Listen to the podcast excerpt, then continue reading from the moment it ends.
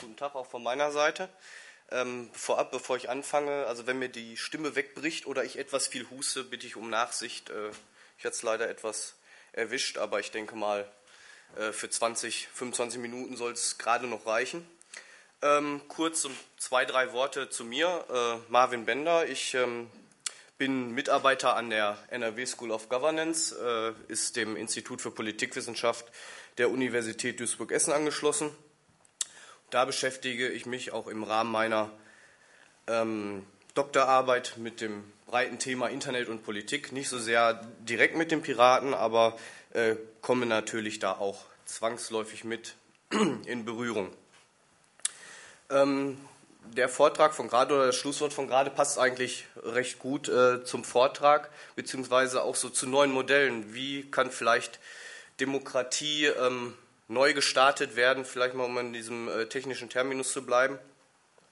Und äh, ja, ist noch gar nicht so lange her, da dachte man, wenn man an Piraten gedacht hat, vielleicht äh, an solche Zeitgenossen oder wenn man Kinder hat, vielleicht an solche Zeitgenossen. Äh, das Bild des Piraten hat sich ein bisschen gewandelt zu diesem Typus.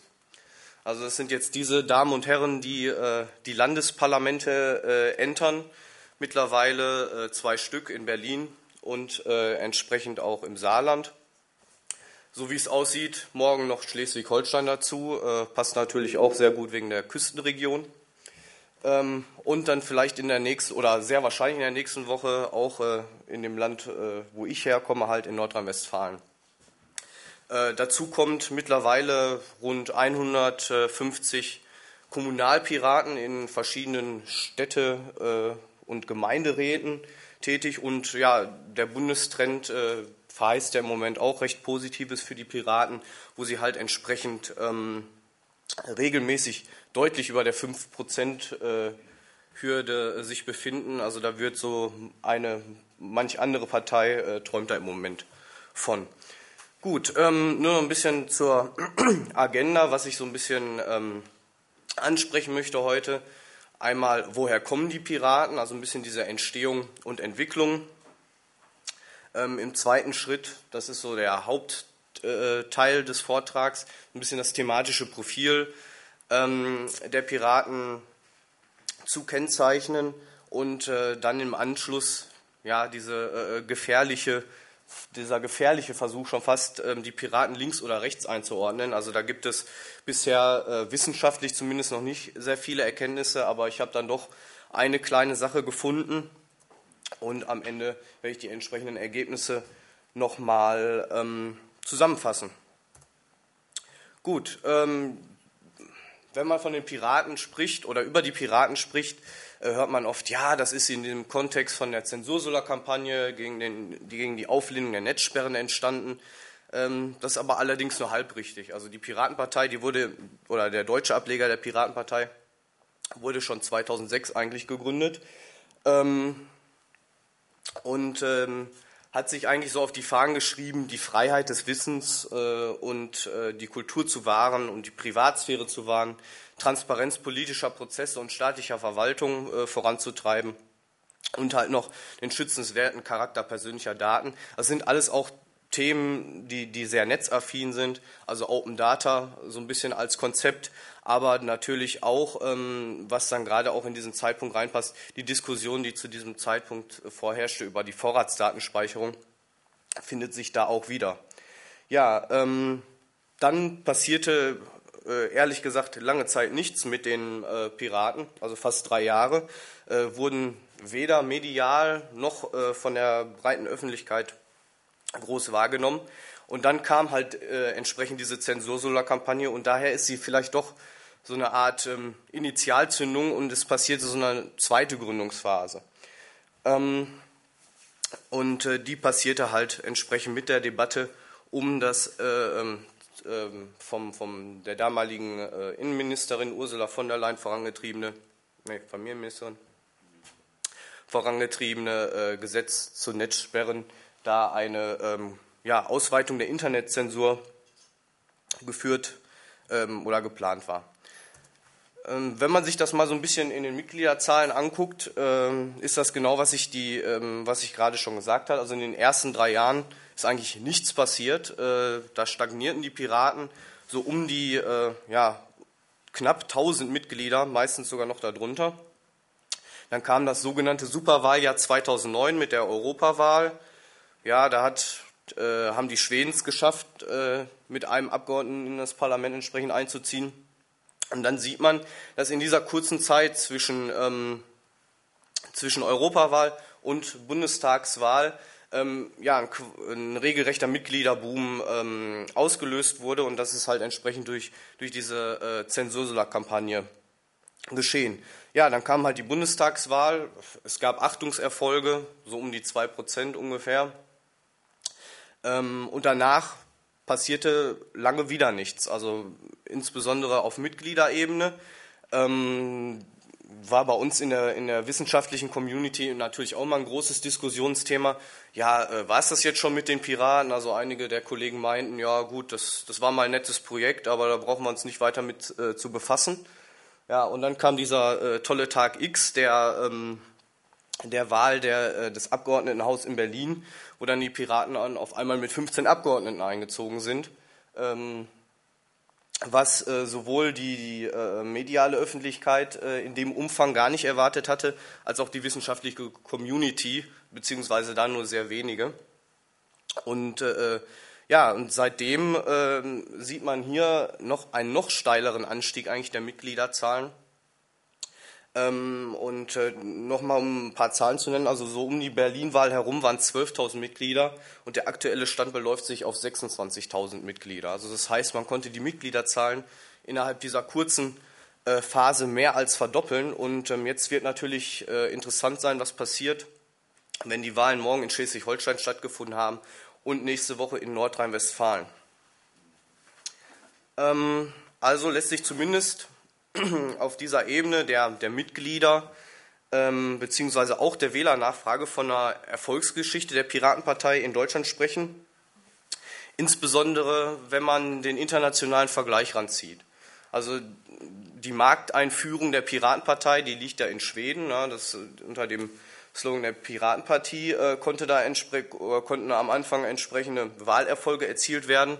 Äh, mittlerweile äh, ist dort aber die Piratenpartei so ziemlich am Boden und äh, hat keine guten Umfragewerte mehr. Und in den anderen Ländern gibt es auch entsprechende Vereinigungen der Piratenpartei, die da aber auch aus, äh, aus, dem Status der Kleinstparteien eigentlich nicht herauskommen. Also ist das schon in Deutschland ein, ein Phänomen, äh, auch im internationalen Vergleich. Und ähm, da kann man vielleicht so ein bisschen zwei Faktoren äh, für heranführen. Also einmal ist es dieses kontinuierliche Wachstum der Organisationsstruktur was hier eine Rolle spielt. Also man sieht ähm, mittlerweile die großen Parteitage, die abgehalten werden, ähm, aber natürlich, was natürlich auch eine Rolle spielt und was immer beflügelt, der Wachstum der Wählernachfrage. Also wäre wär diese Wählernachfrage nicht da, beziehungsweise gehetzt diese Erfolge in, in ähm, jüngerer Vergangenheit nicht gegeben, wäre die Pirat oder hätte die Piratenpartei sich vermutlich äh, aus, aus Sinne der oder, oder aus, aus Blickrichtung der Parteienforschung auch nicht weiterentwickelt. Ähm, was passiert dadurch? Eigentlich äh, folgen diese Punkte dazu, dass die Piratenpartei sich ja schrittweise etabliert im deutschen Parteiensystem, also geradezu einsickert. Ja, und ähm, ähm, das ist jetzt so die Frage, wie sich das eigentlich erklären lässt. Ja, warum die Piraten entsprechend äh, so erfolgreich sind, gerade auf deutscher Ebene und im äh, Vergleich zu internationalen äh, anderen Organisationen eben nicht. Und da ist so ein bisschen ähm, der Kernpunkt dieser Unterschied zu den etablierten Parteien. Also Erfolg durch Andersartigkeit könnte man das vielleicht auch nennen. Und zwar meint das nicht nur das Digitale, dass die digitalen Kanäle äh, entsprechend bespielt werden, genutzt werden, äh, in beide Richtungen. Also das unterscheidet sich natürlich von den etablierten Parteien deutlich, sondern auch äh, diese analoge Andersartigkeit. Also wir haben ähm, bei den Bundesparteitagen gesehen, es gab wirklich meterlange Sta äh, Schlangen. Die Leute, die haben fast über zwei Stunden angestanden, nur um ihre Meinung ins Saalmikrofon zu geben. Ähm, und äh, das ist halt auch so ein bisschen äh, diese analoge Andersartigkeit und dann auch wiederum diese Verbindung beider, beider Sachen. Also wenn man irgendwas über das Saalmikrofon kommentiert hat, wurde es entsprechend, äh, konnte das entsprechend direkt auch online wieder ähm, kommentiert werden. Gut, ähm, machen wir hier mal so einen kleinen Schwenker äh, zum, zum thematischen Teil. Ähm, das hatte ich gerade schon mal so ein bisschen angesprochen, äh, diese Initialzündung durch die Zensursula-Kampagne. Also Netzpolitik ähm, oder dass die Piraten nur über Netzpolitik sprechen, ähm, das kann ich jetzt auch schon mal verneinen. Das sieht man ja ähm, werde ich gleich auch noch ein bisschen weiter ausführen. Aber Netzpolitik diente zumindest einem am Anfang also ein bisschen als Auffangbehälter, weil sich die etablierten Parteien mit dem Thema gar nicht auseinandergesetzt haben und vermutlich auch ähm, gar nicht der Tragweite bewusst waren. Also die haben dann gesagt, ja, wir machen ein Gesetz äh, gegen Kinderpornografie, kann ja eigentlich keiner gegen sein ne? und ähm, das muss ja irgendwie verhindert werden. Und ähm, ja, die, gerade die äh, Digital Natives, wie man das so schön nennt, also die mit dem Internet groß geworden sind, die sahen halt doch schon eher die Gefahr, dass eine Zensurinfrastruktur entsprechend aufgebaut werden können und die fühlten sich dementsprechend nicht mehr durch die etablierten ähm, Parteien repräsentiert und konnten dann so äh, über die Piratenpartei ein Ventil finden, um ihre eigenen Interessen dann auch so ein bisschen in die Politik einfließen zu lassen. Ähm,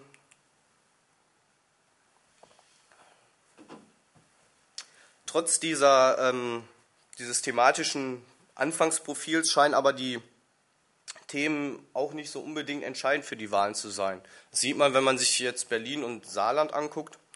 Ähm, das sind recht, ja, recht unterschiedliche kulturelle Bedingungen. Also auf der einen Seite diese hippe Stadt Berlin, ähm, wo die ganzen Blogger und die ganze vernetzte Öffentlichkeit sich quasi aufhält. Ähm, einer der größten Landesverbände der Piraten aufweist und äh, entsprechend da auch schon die, die Community quasi vor der Tür hat und auf der anderen Seite das Saarland, also äh, vergleichsweise wenig Einwohner auf großer Fläche, auch nicht unbedingt äh, die entsprechende Internetaffinität aufweisen und ein Landesverband, der bis kurz vor der Wahl kaum existent war. Ähm, also scheinen auch nicht unbedingt die Themen immer so was ähm, eine Rolle zu spielen. Das ist das, was ich auch gerade meinte mit dieser Andersartigkeit der ähm, der Politik. Und diese Andersartigkeit, äh, die nennen die Piraten ja, hatten wir vorhin auch schon ein bisschen was drüber gehört, äh, Liquid Democracy oder Liquid Feedback. Das ist eigentlich dieses Versprechen, Politik anders zu machen, also offener, transparenter zu gestalten. Und das ist eigentlich so der Punkt. Gut, also wir hatten dann jetzt also zwei zentrale Themen. Das ist einmal Netzpolitik und einmal diese Verbesserung bzw. Erneuerung der Demokratie. Und sonst wird den Piraten auch oftmals Programmlosigkeit vorgeworfen. Und ähm, die Piraten, die äh, begegnen dieser Kritik äh, ja äh, eigentlich immer sehr mit Humor. Sie geben zu auf der einen Seite, dass sie nicht für alles ein, eine entsprechende Problemlösung haben, ähm, haben aber auch so entsprechende Aktionen. Sie haben zum Beispiel die Internetseite kein-programm.de registriert und verlinken da auf ihre Programmseite. Ähm, beziehungsweise, ähm, das ist jetzt so das Cover vom Wahlprogramm in NRW. Ähm, was äh, im, im, Vergleich bei den ganzen Parteien eigentlich den größten Umfang hat. Also das ist auch schon beachtlich. Ähm, und ähm,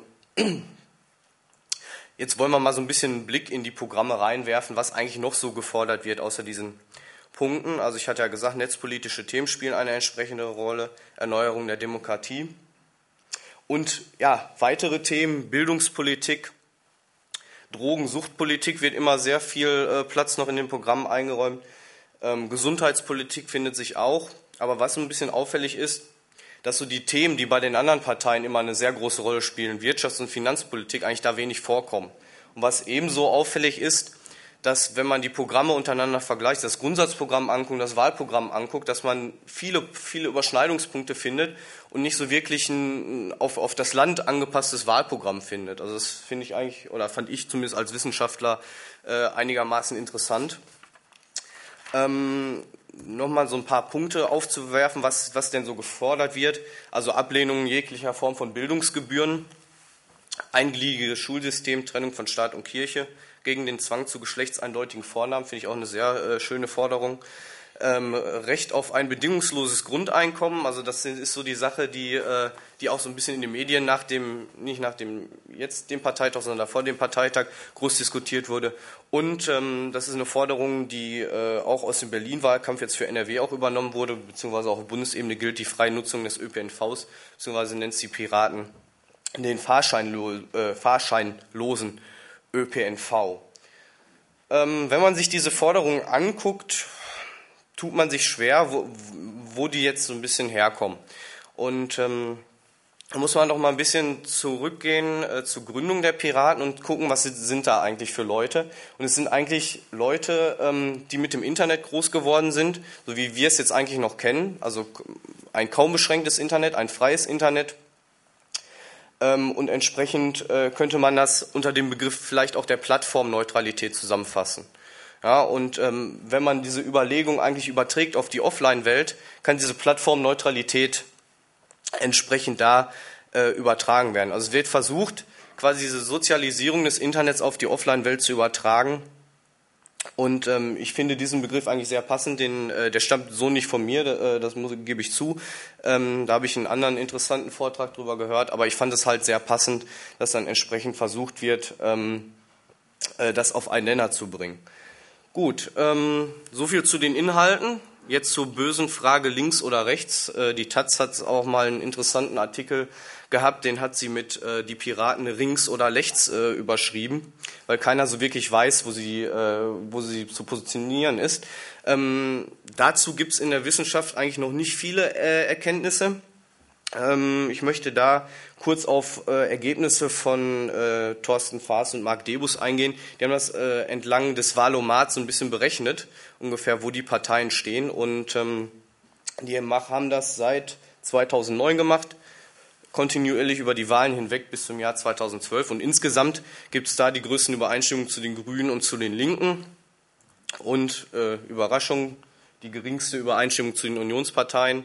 Was da in diesem Kontext noch auffällig ist, ähm, dass die äh, entsprechenden Ergebnisse über die Wahlen hinweg also eigentlich konstant bleiben. Also äh, das bestätigt auch nochmal, was ich gerade so als Vermutung geäußert habe, dass die Themen eigentlich generell gleich bleiben. Scheint das da auch zu sein. Gut, ähm, fassen wir zusammen ein bisschen die ähm, nochmal den, den Gedankengang, den ich hier gemacht habe. Also äh, von der Gründung ausgehend von 2006 lassen sich verschiedene Phasen der Mitgliederentwicklung äh, entsprechend nachvollziehen. Netzpolitik diente an, in der Anfangsphase zumindest der Piraten als Auffangbehälter.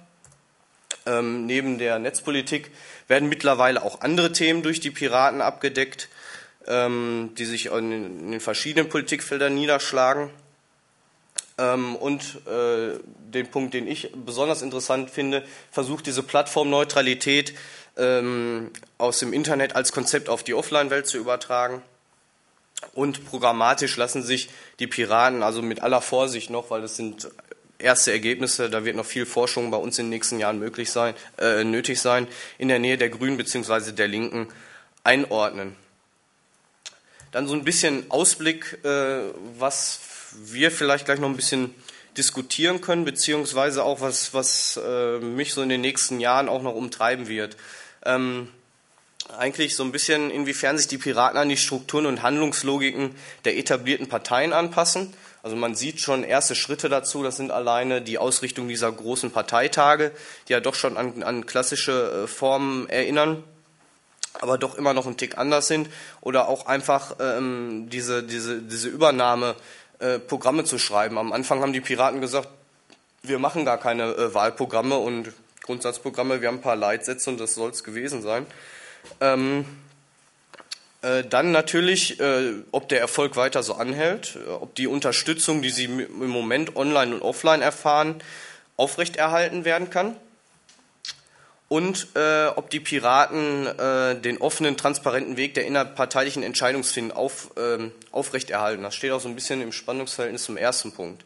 Also Politik funktioniert auch immer sehr viel mit Informalität. Die Piraten versuchen sich so ein bisschen dagegen zu sträuben und ähm, ja, da wird jetzt in den nächsten Jahren interessant sein, ähm, ob sie das so beibehalten können oder ob sie sich auch irgendwann ja, schon fast der Informalität beugen müssen. Gut, dann danke ich erstmal für die Aufmerksamkeit und äh, ich denke, dann diskutieren wir jetzt noch gemeinsam über das Thema. Applaus